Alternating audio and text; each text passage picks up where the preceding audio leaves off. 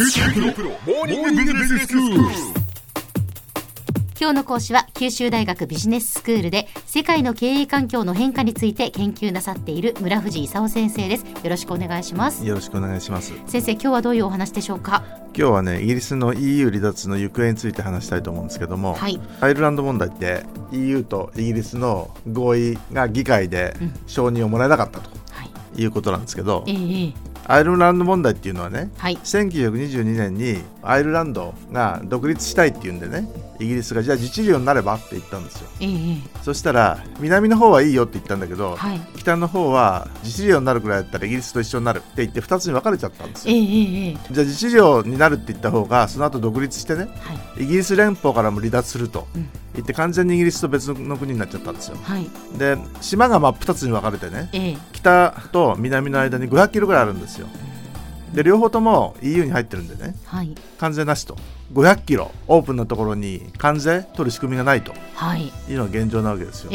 ところが EU からそのイギリスが離脱すると。はい。いうことになると北が離脱してね南がアイルランドっていう国なんでね、ええ EU に残ると。はい。いうことになると関税かけなきゃいかんとうーんその500キロで一体どうやって関税取るのと。うん。いうんでイギリスもね EU も思いつかなかったわけですよ。えええでいいこと思いつくまでとりあえずイギリスを関税同盟に残そうと。い。いう話になってね。うん。で去年の11月にイギリスと EU でいろいろ揉めてたのやっと合意してね。ええ。これでどう？って議会に案を差し出した中にね、はい。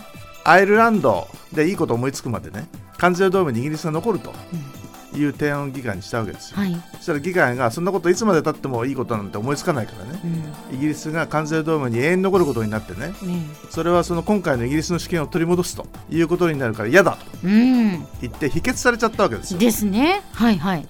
さあどうしようとええ。いうことになってじゃあはいアイルランド問題でねええ。イギリスが関税同盟に残るのにちょっと期限つけようかみたいなね、うんことを言おうってことにイギリスの議会でなってね。はい。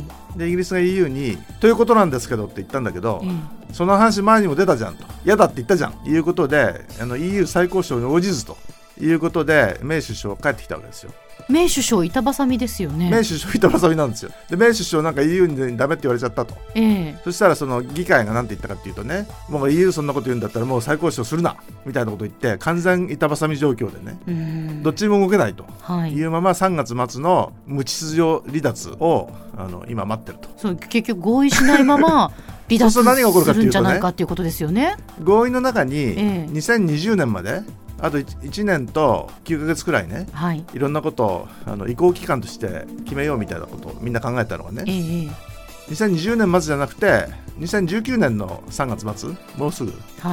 離脱すると。え何も決めない。そこで突然4月から関税がかかることになってね。ええ。ドーバー海峡のあの関税事務所に100キロぐらい車が列を作って渋滞するということになるんでね。ダメじゃそのストレート。えはい。で。みんなあのすごい勢いで逃げ始めたと。えでホンダなんかもあのスウィンドンっていうところでね、はい。あの十数万台車作ってたんだけどえそうですよね。2021年までに撤退。撤退っていうのを決めましたね。それ本当はそのイギリスの EU 離脱とあんまり関係ないね。あの、はい。ほとんどそのアメリカに売ってたんでねええ。次のシビックからアメリカで作ろうかみたいなね。必ずしもイギリスの EU 離脱と関係ないんだけどこのタイミングだったんでね。ホンダも逃げるのかという話になってね、え。で他にもいろんな人たちがいろんなこと言ってたわけですよ。そのイギリスのジャガーっていう車あるでしょ。はい。あれインドのそのタタにの子会社になってるんだけど、ええ。やっていかないんで4500人削減だとかね。それからそのフォードさんがメイ首相にね1万3000人イギリスで働いていただいてるんだけどひょっとするともうなくすかもしれませんとかねだからエアバスさんが1万4000人イギリスで働いてるんだけどなくすかもしれませんとかね。いろんなこと言い始めたんで。これもう本当イギリスにとってはもう大変なことですよね。大変なことなんですよ。ええ。あのイギリスのねその経済成長って、い。あのここのところ2、3%成長だったのがね離脱問題が出てから1%台に起こってねええ2016年、17年、18年と1.8%、1.7%、1.4%それでまだプラスで来てたんですけど、はい。合意なしで離脱するとうん。1年で8%ぐらい落っこちるかもしれないと。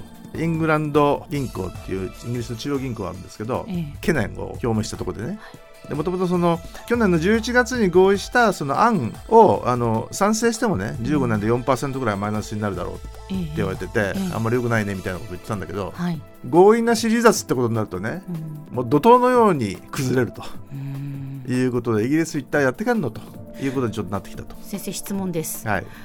例えば、うん。もう一回国民投票をして、うん。もうやっぱり離脱やめましょうとかっていうことにはやっぱならないんですか、あのそういう人たちがねえ結局 EU の一部だった方が良かったんじゃないのみたいなこと言ってえね、労働党とそれから保守党ええ。からバラバラねはい。やめて再国民投票しようと。言い始めてるんだけど、ええ。ものすごい少数なんでね。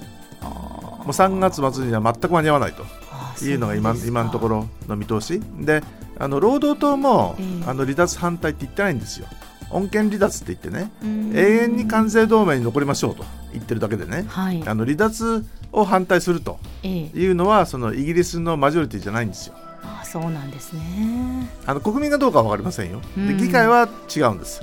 大体その日本企業的に言うとイギリスから EU のマーケットを攻めるという形でずっとやってきたもんでええね、ええ。まあ12年かけてねこれから対策を考えようとうん。いう時間があると思ってたのが、ええ。その合意が議会で否決されちゃってね、はい。まあ、無秩序離脱とうん。いう方向に今進んでるんでね、もうみんなどうしていいか分かんないと。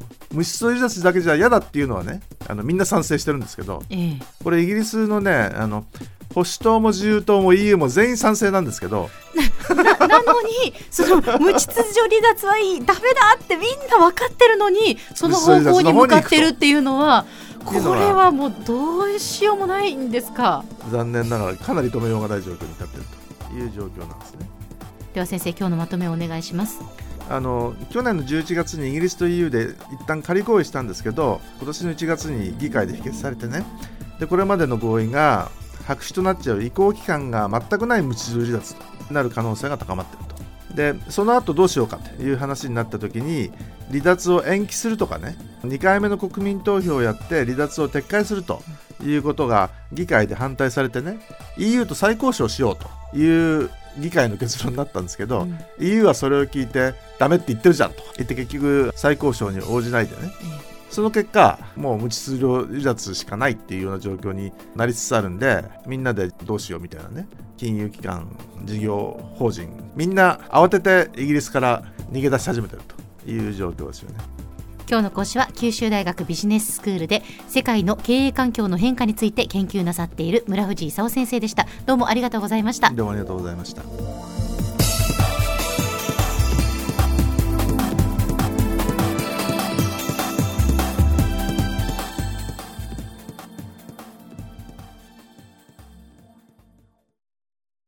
QT プロは通信ネットワーク、セキュリティ、クラウドなど QT ネットがお届けする ICT サービスです。